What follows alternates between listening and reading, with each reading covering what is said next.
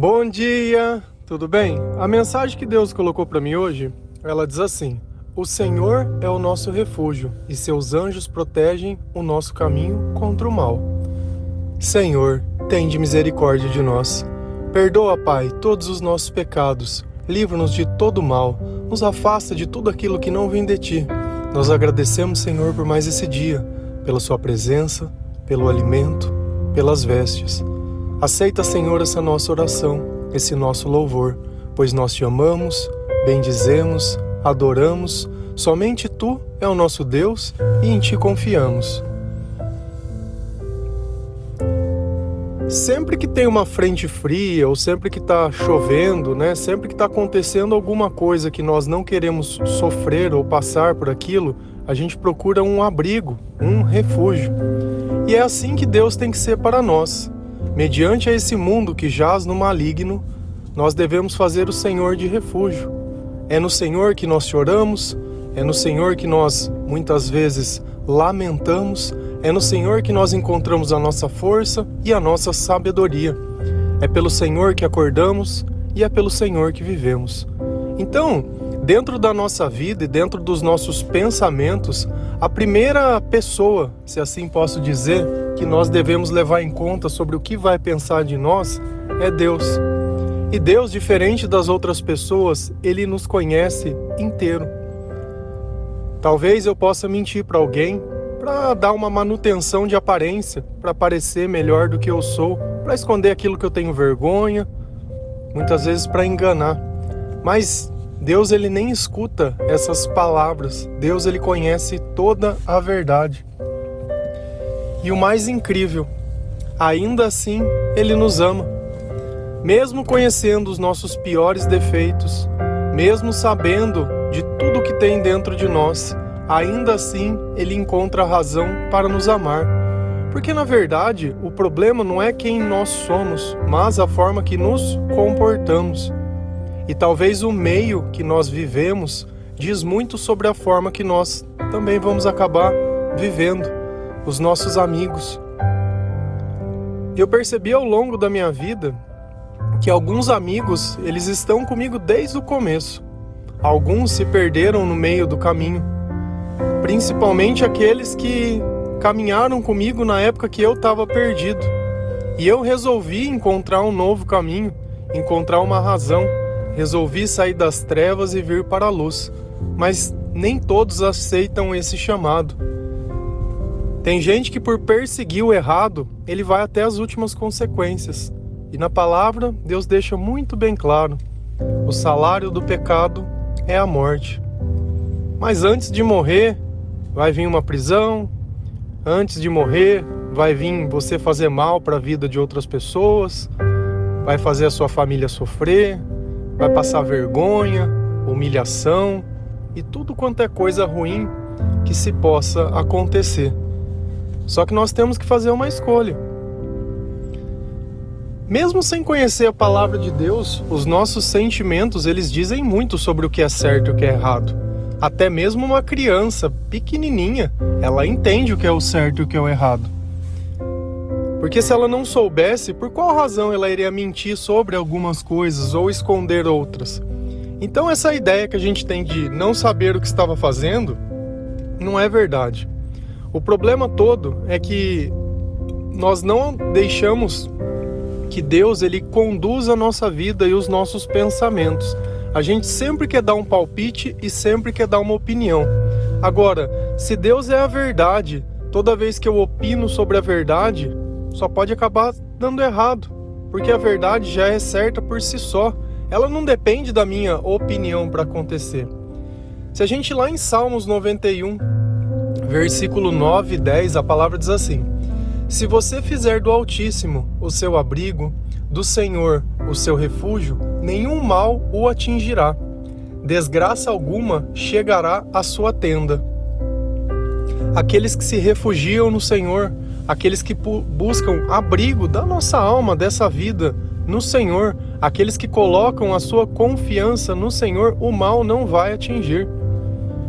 E o mal não vai atingir não quer dizer que sempre tudo vai ser perfeito e maravilhoso, mas sempre vai existir um caminho para que nós possamos sair desse mal, dessa armadilha. Se a gente olha nesse salmo, ele fala que 10 mil vão ser atingidos à direita e mil à esquerda, mas tu não serás atingido. Quer dizer que não existiu uma batalha? Quer dizer que não vai ter uma guerra? Não, vai ter, você vai estar lá no meio. Só que tem algo a mais nesse meio que você está. Existe um Deus que ele está olhando e cuidando de você. Poxa, mas você pode parar e falar, mas e se as outras mil pessoas estivessem acreditando e as outras dez mil? Aí não existiria guerra. Essa é a diferença. O mal, ele sempre vai achar que lutando ele vai resolver um problema. Deus, ele é a autoridade máxima. Para a gente não se soluciona assim. Então já não ia mais nem ter briga, nem ter discussão. Por isso existe uma ferramenta que ela se chama perdão.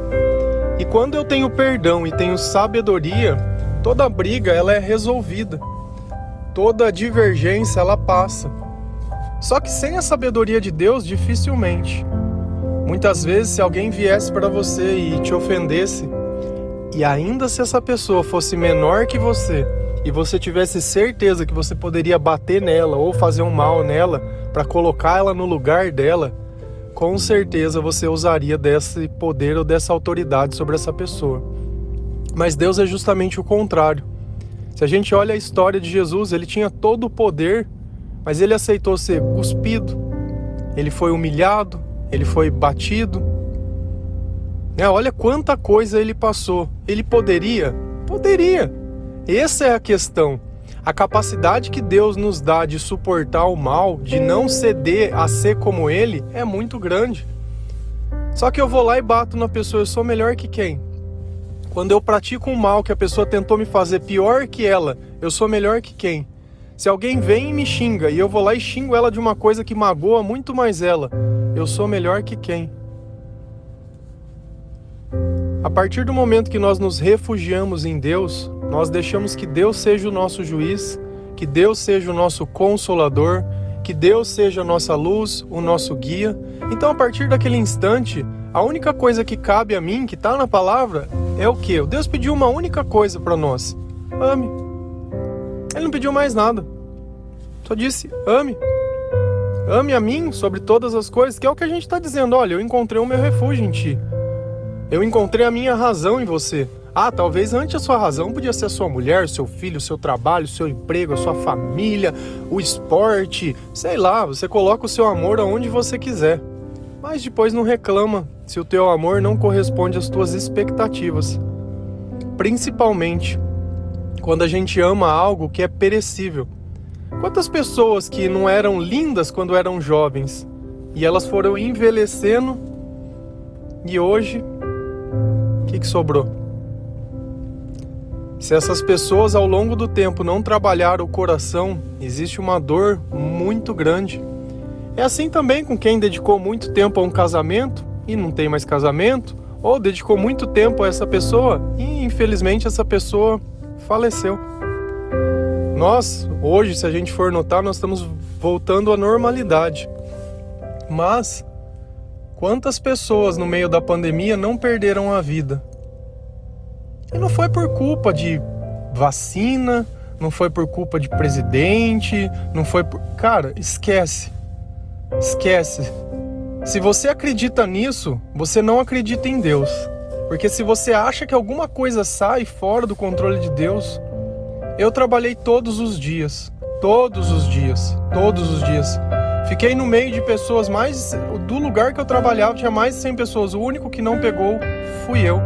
Tive familiares que morreram, tive familiares que pegaram e se curaram.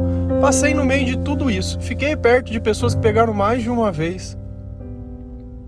E isso quer dizer que eu sou melhor que alguém? Não é esse o ponto.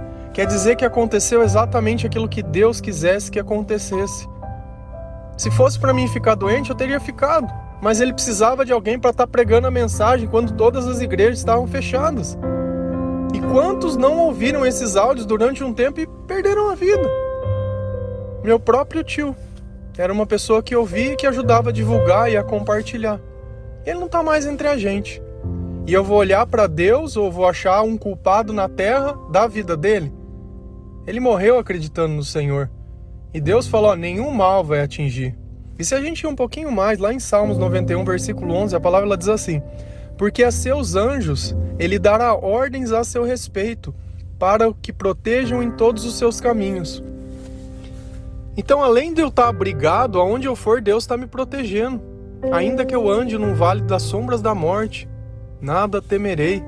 E você quer que eu olhe para essas pessoas que perderam a vida e ache que se elas acreditavam em Deus não ia ter um anjo, Deus tinha tirado a proteção delas, porque elas mereciam ser punidas? Essa ideia de que nós temos um Deus carrasco foi o mal que implantou. E essa ideia que nós precisamos salvar esse planeta é uma coisa muito louca. Porque já o mundo está no maligno, na Bíblia está dizendo que vai ser tudo destruído, mas não, nós temos que diminuir as pautas de carbono. Cara, isso é uma besteira do tamanho do mundo. Se você olhar os países na Europa passando dificuldade de energia, de coisa, a gente nem consegue ter. Às vezes a nossa ignorância, ignorância, você sabe o que é ignorância? É eu ter a opção e a possibilidade de me informar e de olhar e simplesmente fazer de conta que não é, não é comigo. Não que eu não tenha capacidade, mas muitas vezes falta vontade. E a gente olha os outros países passando uma dificuldade, por quê? Porque eles querem ser os salvadores do planeta. É fácil eu querer criar regras quando essas regras não se aplicam à minha vida. Você acha que lá na China, que é a ditadura, e eu não sei se você sabe o que é uma ditadura, é quando um governo ele sobe no poder e nunca mais sai. E a população é obrigada a trabalhar como se fosse um escravo o tempo todo para satisfazer. Quem está no poder acha ruim a ditadura? É claro que não. Só sofre quem está na base. Quem reclamar morre. Então não pode ter religião, não pode ter um salvador. Lá não tem Deus, não. E a gente às vezes vive voando num planeta que isso não existe. Só defende o errado quem tem benefício no errado. Quem faz o certo, quem paga a conta, quem vai não quer esse tipo de coisa. E Deus ele deixou muito bem claro, esse mundo é do maligno. Então essa ideia de salvar o mundo é de quem? Se Jesus diz que vai ser destruído, você acha que deixaria se acontecer alguma coisa? Você percebe que quando a gente tenta salvar o mundo, a gente esqueceu de Deus. Ah, não existe Deus, então nós temos que fazer alguma coisa, senão o mundo vai ser destruído. Meu, eu vou contra aquilo que Deus ensina. Eu sei que a princípio parece que tem uma certa inteligência e uma certa virtude nisso, mas na ponta do lápis, quem paga a conta? Na ponta do lápis, quem sofre? Na ponta do lápis, quem lembrou de você? Quem lembrou de você? Você se sente um abandonado, se sente um esquecido. As pessoas muitas vezes passam, mal te cumprimentam, não olham nos teus olhos. Por mais que você faça, você só é criticado. Sabe? Não tem nada. Nada. E não acha que isso seja uma exclusividade sua, porque da mesma forma que eles trataram o Senhor, eles vão no tratar. E lá na palavra diz: pode o servo ser maior que o Senhor? O Senhor sofre, o servo sofre, e nós somos servos de Cristo. Enfie isso na sua cabeça. Nós somos parte de um exército de Deus. Que anjos estão cuidando de nós e mais, os anjos estão nos orientando. Se você lá em Hebreus, você vai ver muito bem a relação que Deus diz sobre os anjos. E na palavra Deus também diz que ele nos colocou em posição superior aos anjos. Então eles estão nos cuidando, eles estão nos protegendo, eles estão nos ensinando, mas nós temos que parar de ser crianças em algum dado momento. Começar a acreditar do jeito certo, a fazer o que é certo, ir além de nós mesmos, sair dessa bolha mental que a gente vive. Tudo se dá uma desculpa para fazer errado, mas nunca se mostra uma atitude para fazer o certo. Eu sei que tá frio, hoje na minha cidade que tá 8 graus. Acordei 4 horas da manhã. Já li a Bíblia, já postei versículo, já treinei, corri dois quilômetros no frio e aí beleza, tá tudo certo. Só que a vida, ela não dá outra oportunidade para viver. Ou você se capacita enquanto você tem saúde, não é o tempo que vai ditar o que você pode fazer. Tá entendendo? Você vai passar pelo que tiver que passar. Essa ideia que nós podemos nos proteger ou nos guardar quem é o meu abrigo? É o Senhor. Quem me protege? Os seus anjos. Eu preciso me preocupar com isso? Não. Deus fala que eu não preciso me preocupar com o que comer, com o que vestir, que Ele vai cuidar disso. Então, eu deixo Deus ser Deus e mostro a minha obediência e o meu temor ao Senhor, ou a gente vive num, num semi. numa semi-religião, num semi-cristianismo, onde metade é de Deus e metade não é. Quando for prosperidade é de Deus, quando não for é minha. Quando der certo o que Deus me propor, fui eu que fiz. Né? Mas quando não der, a culpa é de Deus. Ah, dois pesos e duas medidas. Dois pesos e duas medidas, infelizmente. Pensa nisso. Nada poderia ser feito para ser diferente. Tudo aconteceu exatamente como tinha que ser. Nenhuma doença, nenhuma morte, nenhum acidente, nada foi por acaso. Tudo estava dentro do propósito da vida de cada pessoa, inclusive da sua. Deus precisa de você. Mas você precisa mil vezes mais de Deus. Mil vezes mais. Coloca as coisas no lugar. Deus acima de tudo. Sempre Deus acima de tudo. Cuide das pessoas à sua volta. Faça o bem, ame, trate bem Ajude a cuidar daqueles que não podem ser cuidados. E cuidar não é simplesmente alimento ou roupa, também é dar a palavra de Deus, é tentar ser melhor a cada dia. Para um pouco de reclamar das coisas, deixa primeiro perfeito o teu coração, purifica tua alma. Aí você vai ver que as coisas vão começar a melhorar sozinho. Não é um novo emprego, não é uma nova casa, um novo celular, uma nova roupa, um novo marido, um novo relacionamento, não é nada. Quando o problema somos nós, aonde nós estivermos, nós continuaremos sendo o problema. O problema é a relação que nós temos com Deus. Quem se relaciona bem com Deus se relaciona bem com qualquer pessoa. Amém?